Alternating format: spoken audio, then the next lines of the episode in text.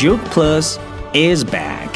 I am Doug from super school, and this is my good friend, Woofy.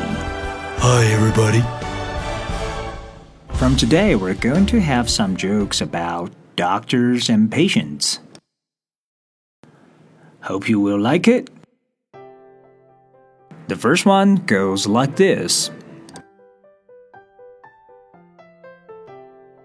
The patient says, Hey, doctor. I have a pain in my eye whenever I drink tea. The doctor says, Take the spoon out of the mug before you drink. Patient, patient, 病人 pain, pain, 疼痛 whenever, whenever 无论什么时候 spoon, spoon 勺子 mug, mug 马克杯。病人跟医生说：“我每次喝茶的时候都会眼睛疼。”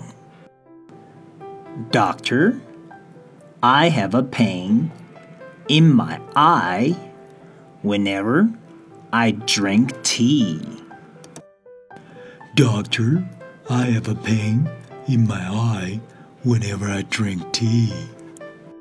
这儿有个用法，叫做 have a pain in 加部位的方式，描述什么地方疼。所以病人说：“I have a pain in my eye。”这是单数，所以只有一只眼睛疼。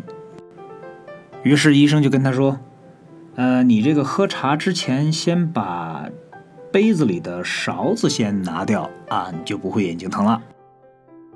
Take the spoon out of the mug before you drink. Take the spoon out of the mug before you drink. 好的，我们现在把今天的小笑话再来重复一遍。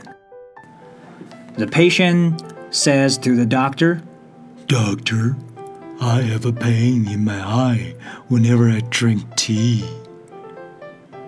The doctor says,